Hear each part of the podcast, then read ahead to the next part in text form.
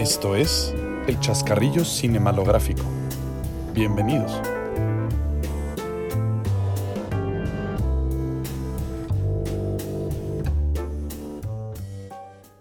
Muy buenas tardes, días, noches, lo que sea que sea, dependiendo de donde nos sintonicen. Sean bienvenidos a una edición más del Chascarrillo Cinemalográfico. Este pequeño, pequeño proyecto grupal, este pequeño proyecto escolar, donde tomamos diversas películas consideradas mundialmente por ser malas, consideradas basura por los críticos y las audiencias, las analizamos, destacamos lo particularmente malo, así como intentamos rescatar un poquito de lo destacable o lo por lo menos decente. Eh, les habla Álvaro Morales, como cada semana, y antes de proceder con las películas, en esta última edición del Chascarrillo Cinemalográfico en Halloween, eh, paso a saludar a todo el equipo del Chascarrillo, empezando con Patricio Quijano. Álvaro, gusto saludarte. Aquí andamos con el último episodio de Halloween, solo unos días antes de la mismísima fecha, entonces emocionado y a ver, a ver qué tal sale. Claro que sí, Patricio. Ahora saludo a mi queridísima María Fernanda Fernández. Mafer. Álvaro y equipo, un gusto. Como bien mencionaba Patricio, ya falta poco para Halloween, entonces despidiendo esta etapa de, del podcast, pero con, con emoción. Claro que sí, este adiós al mes spooky, como justamente lo llama nuestra queridísima Frida, a quien saluda ahora. Frida García, ¿cómo estás? Hola, sí, ya despidiendo el mes de, de terror y, y nada, estoy emocionada por las siguientes películas que vamos a tocar, pero bueno, toca despedir esta, esta etapa del programa. Así es, nos alejamos un poquito de toda la sangre y los muertos después de un mes de verlos así. Y saludo por último, pero no por eso menos importante, a Andrés Montiel. Hola Álvaro, un gusto estar de nueva cuenta con todos ustedes y un poco triste que se acabe el mes spooky. Perfectamente Andrés, todo, creo que todos estamos un poquito tristes, pero a la vez, como dice Frida, emocionados de por fin explorar otros géneros. Y justamente como le comentábamos, nos despedimos de este mes de Halloween, donde hemos visto algunas películas verdaderamente terribles. Si nos han estado sintonizando, sabrán que vimos El regreso del duende primero, luego vimos Twilight, la famosa película de vampiros que brillan, y por último, bueno, por último sería hoy, pero antes de eso vimos Slenderman. Y ahora cerramos este mes del terror, este mes del horror cinematográfico en más de un sentido, con la película original de Netflix, La Niñera, de Babysitter, protagonizada, pues no realmente por Samantha, por Samantha Weaver, que es la niñera del título, porque realmente el protagonista es el niño al que cuida, pero Samantha Weaver es el personaje más importante. Una rápida sinopsis de esta película eh, nos presenta la historia de el famoso, el famoso Cole, un chavo de más o menos 14, 15 años aproximadamente en secundaria, prepa, nunca es del todo Menciona claro. que tiene 12, de hecho. 12, uy, se me fue ese detalle. Eh, que pues entre todas estas dificultades que pasan los chavos de esa edad, tiene una bonita relación con su niñera llamada Vi, eh, interpretada por Samantha Weaven. Eh, eventualmente un día los papás de Cole lo tienen que dejar solo por X o Y razón y lo dejan en el cuidado de, Sam de Samara. Cuando Cole se va a dormir, despierta poco después, chatea un poco con una amiga suya que le dice, y le dice que Samara tiene a varios amigos en la sala de su hogar. Y cuando se asoma a ver qué están haciendo, descubre que tanto Samara como sus amigos, entre los que se encuentran la actriz de Disney Channel, Bella Thorne, y la sensación de Vine, Kim Back, eh, son parte de un culto satánico que se dedican a matar a cambio de favores del diablo. Y el resto de la película es un poquito eh, una película similar a Home Alone, Mi Pequeño Angelito, en la que Cole tiene que lidiar con estos invasores satánicos en su hogar. Eh, en parte es un poquito una película de horror, en parte es una, un poquito una película de coming of age, porque vemos a Cole madurar como persona, como ser humano. Y pues en general no es una muy buena película. Eh, paso a escuchar sus primeras impresiones de este, esta joya cinematográfica.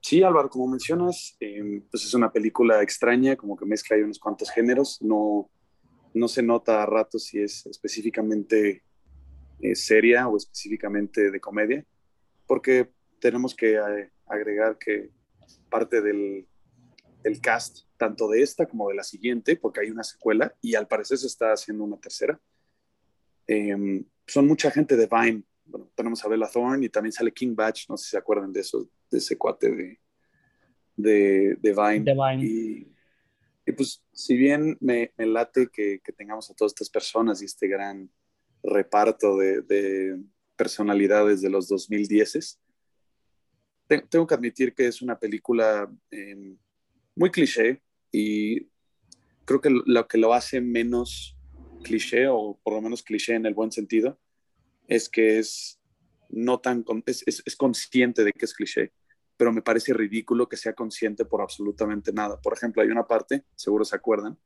en la que están persiguiendo a, a Cole y le dicen esto no es Home Alone esto no es mi, mi pobre angelito y literalmente la premisa de la película es mi pobre angelito. Sí, es un este momento wey, un poco meta. Es muy meta, pero normalmente lo meta debería tener, por, no por ser repetitivo, pero debería tener una meta. No es como hacer un chiste evidente y seguirse burlando de los mismos tropes que de esa otra peli, pero pues no. Aquí nada más es burlarse de la peli sin, ninguna razón, sin ninguna razón aparente, cuando literalmente la premisa de la película es niño contra eh, contra villanos y echándoselos uno por uno. En Mi Pobre Angelito son dos y aquí son cuatro o cinco, no me acuerdo.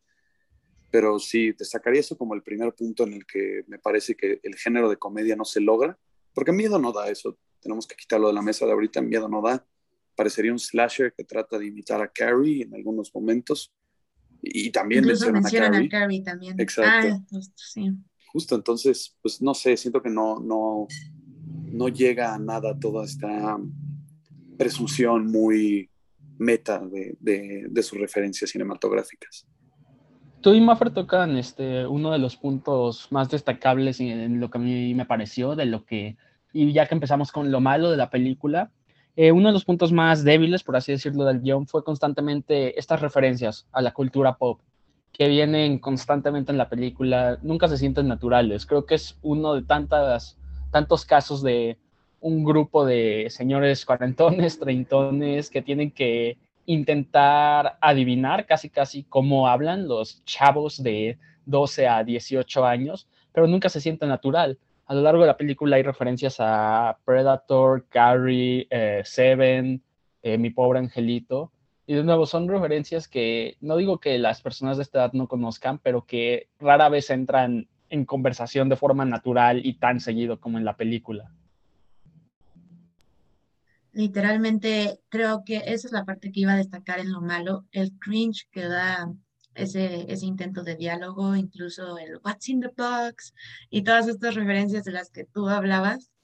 Pero yo quiero destacar en particular a estos dos personajes de los que ya hablaron, Bella Thorne y King Batch, como lo peor de la película, porque, bueno, King Batch tiene unos que 20 minutos de participación desde que llega a la casa hasta que, hasta que muere, a manos de Cole.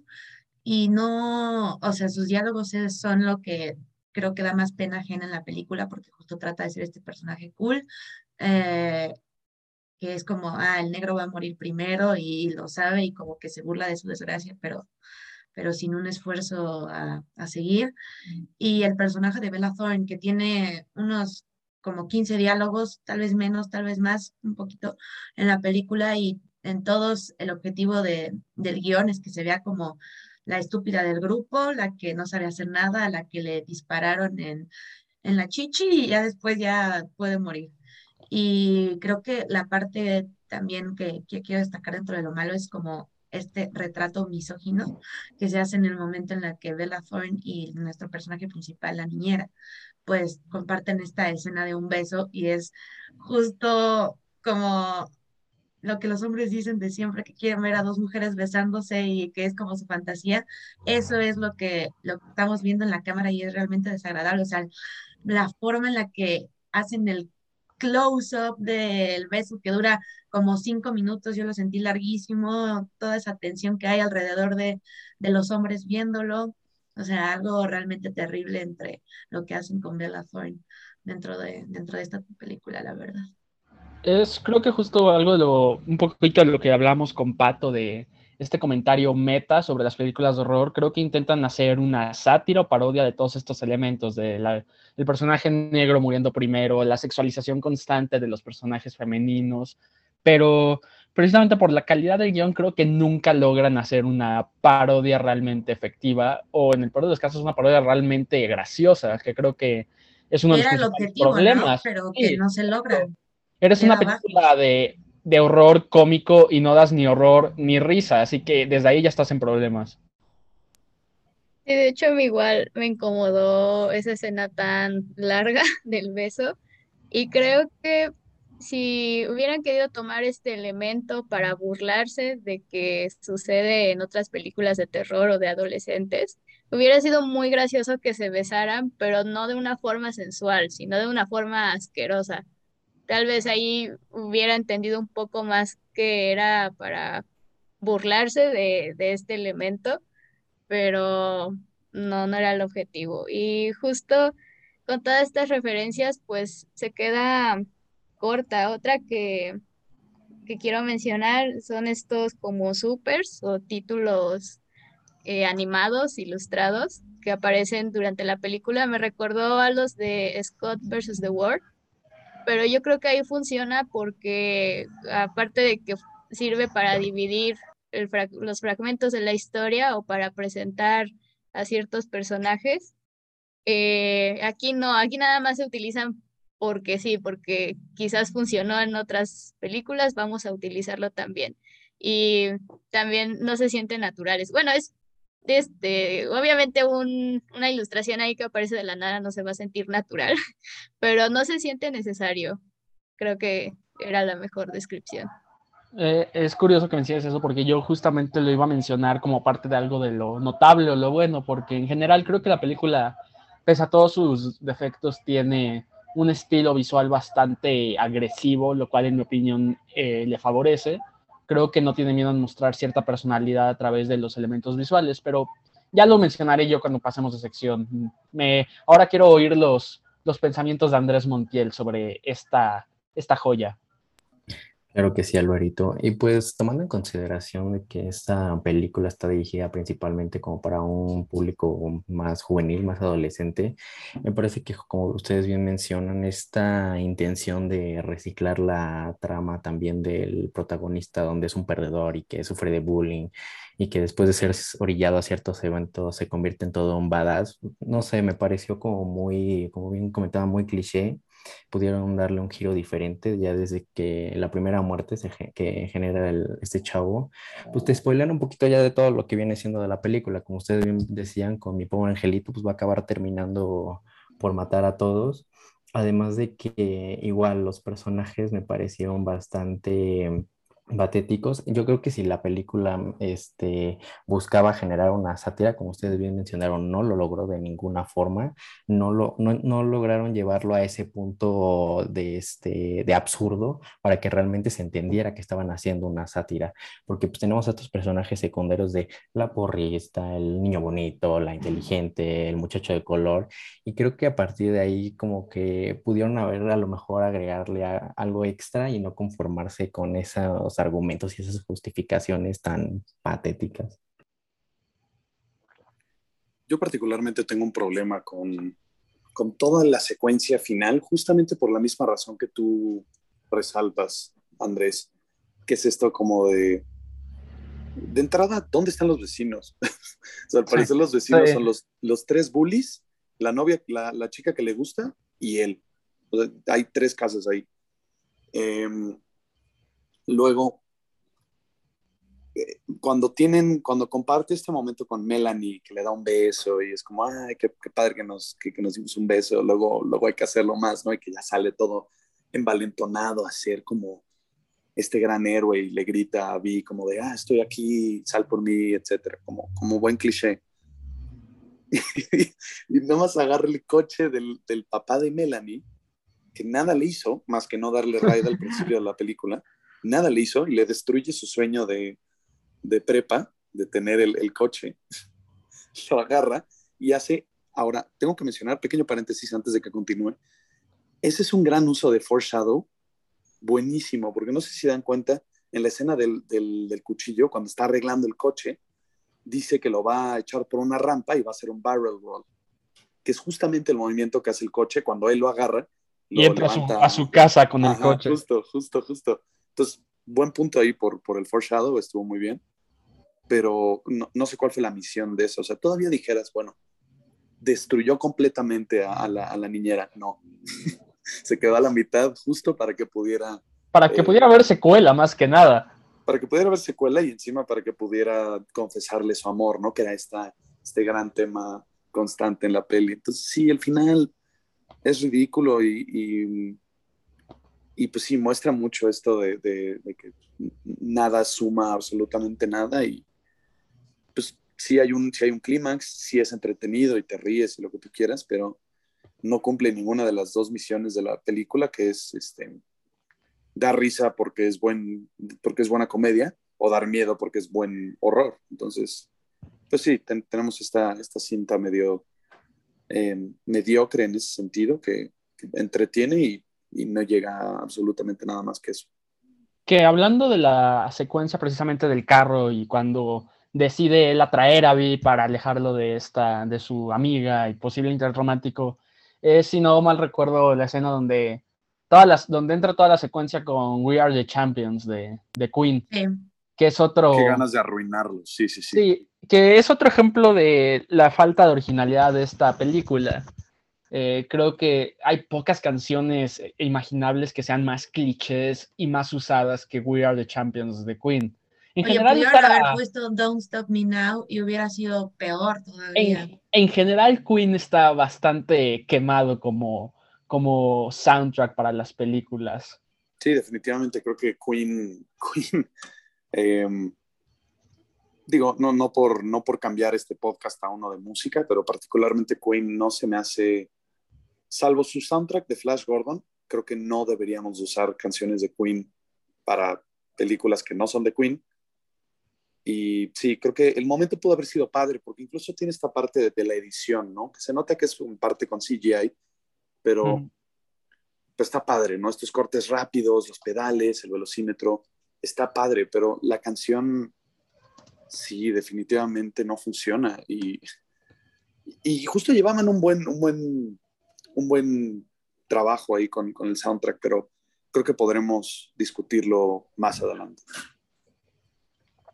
Así es, Patricio, porque justamente ahora que ya mencionamos un poquito de lo malo de esta película, creo que pues lo justo es pasar por lo menos a lo, a lo memorable, que es justamente a lo que yo voy, que ya mencionaba antes, eh, a pesar de las duras críticas de Frida Diana, a mí, me, a mí me, me pareció interesante el estilo visual de la película.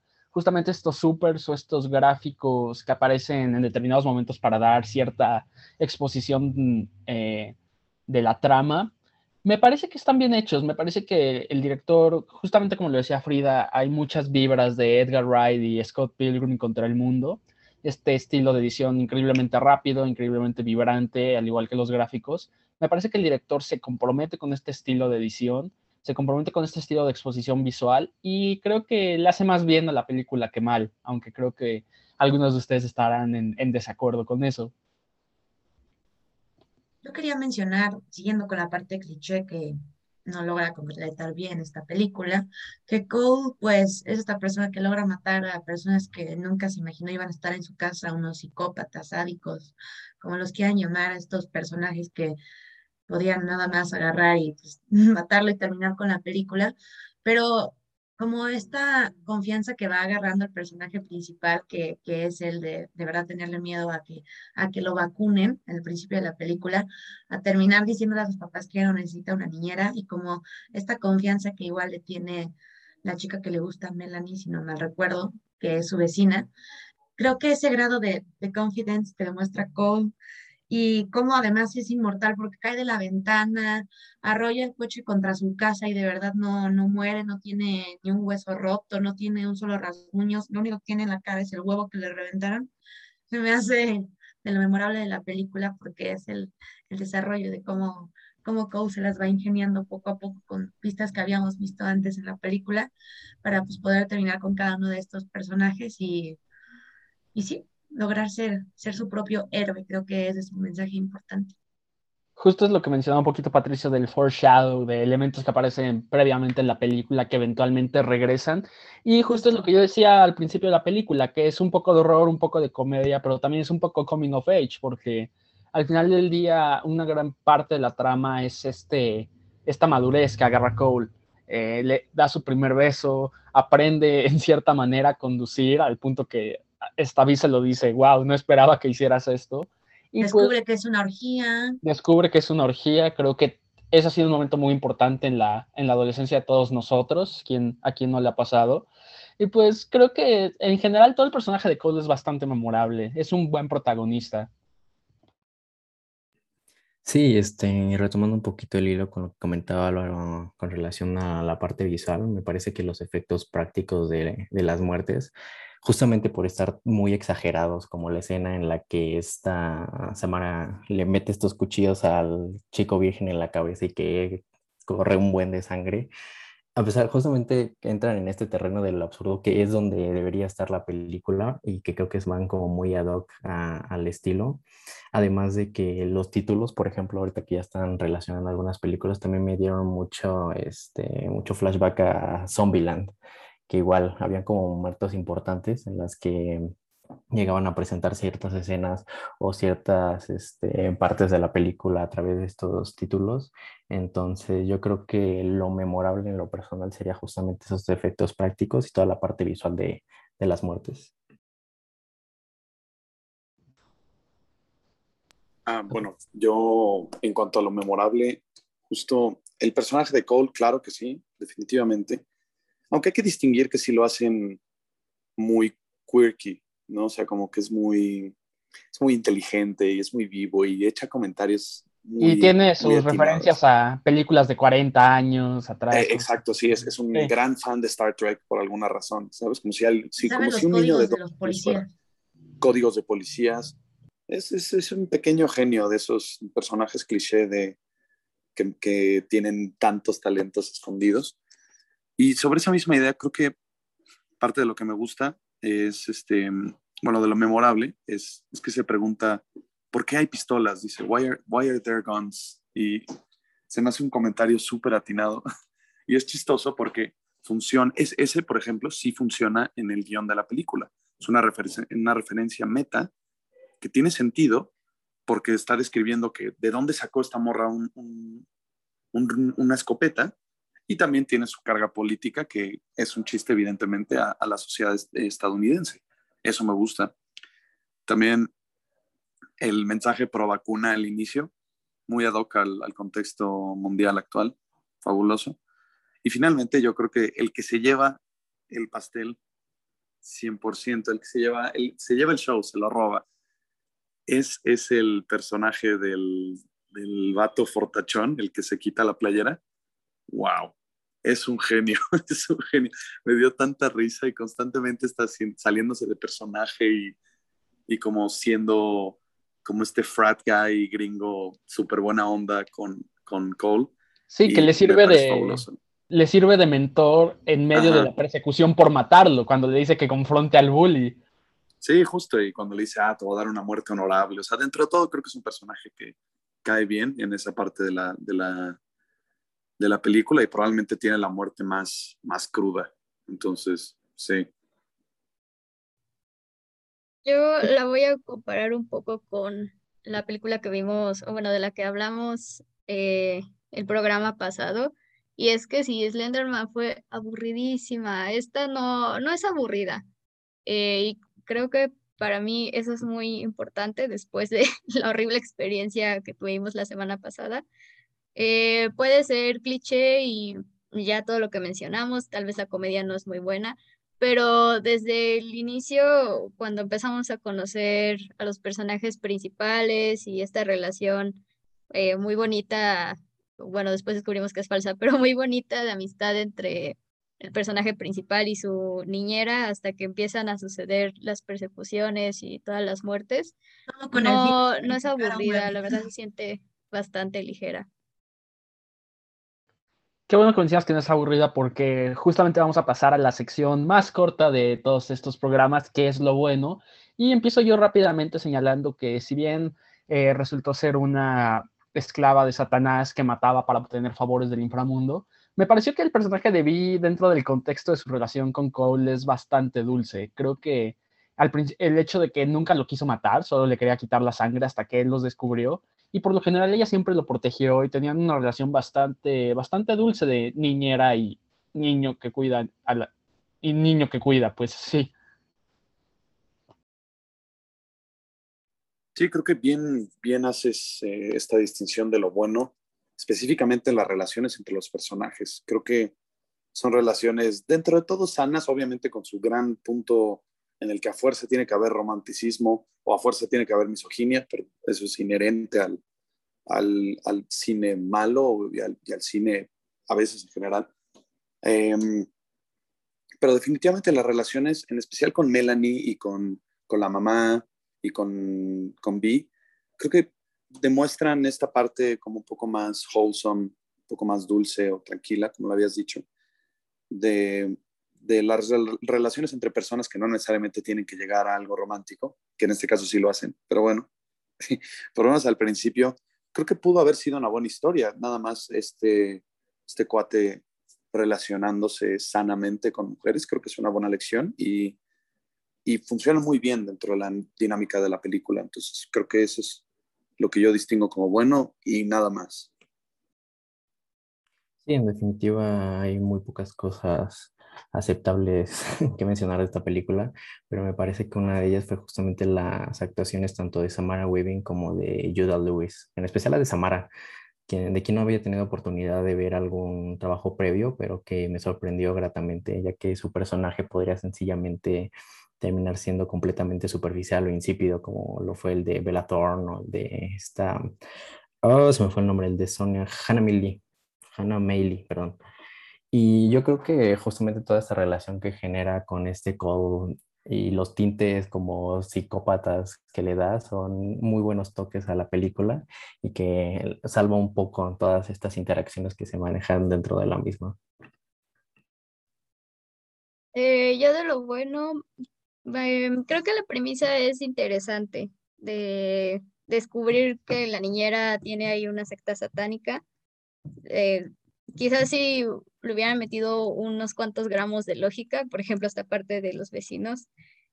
Es interesante, eh, se pudo rescatar con la comedia, pero bueno, mm, no sé, en sí la premisa me parece buena. Pero nunca explican realmente cómo, de dónde viene, viene el libro o el deseo que se cumple si sacrificas a un virgen o no sé cuál era la premisa. Eso también se va muy rápido y creo que es algo a denotar dentro de este programa ya para concluir. Justamente como lo dice Maffer, ya para concluir, aunque concuerdo en que el guion y la profundidad de la trama nunca es realmente explorado como debería, aunque para eso es la secuela si realmente quieren obligarse a ver eso. Pero hemos llegado a esta, al final de esta edición del Chascarrillo Cinematográfico. Como siempre, antes de irnos, los vamos a dejar con alguna pequeña recomendación de cada uno de los miembros del equipo por si mientras esperan la siguiente edición del Chascarrillo quieren seguir viendo cine basura. Sí, bueno, rápidamente me gustaría recomendar la saga de Jason, Jason X, con, este James Isaac intentó revivir esta cinta del asesino enmascarado, pero que lo hizo de la peor manera posible, mandando a Jason al futuro y, todavía para el espacio. Así que pues yo creo que ha sido de las peores entregas del mismo Jason y creo que queda muy ad hoc al podcast, por si lo quieren ver. yo voy a recomendar específicamente porque me, me, acordé que va a salir un reboot, bueno, no es un reboot, más bien otra vez una versión para el cine de Super Mario Bros. Entonces, la original del noventa y tantos, 93, sí, 93, que es una joya, es pésima, pero creo que de alguna u otra manera todos sabemos eh, que es una película ligeramente memorable.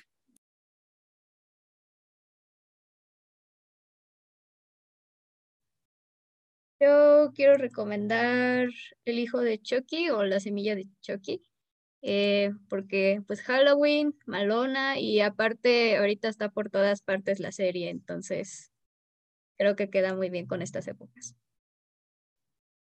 Y bueno, ya que hay tiempo en este fin de semana largo, yo recomendaría al público la última trilogía de Star Wars porque pues tendrá unos aspectos visuales cool, chidos, nueva historia, pero no podemos negar que es terriblemente mala. Entonces, si quieren gastar su fin de semana en eso, ya que tenemos más tiempo, adelante. Y bueno, yo aprovechando que todavía nos quedan unos, unos cuantos días, un par de días de octubre y de este mes del terror, voy a recomendar el clásico del terror, el Cien Pies Humano. Eh, me gustaría entrar en más detalles de la trama, pero creo que si no están familiarizados con la película, es mejor que la trama los tome por sorpresa. Eh, sin duda es una experiencia memorable por una razón u otra.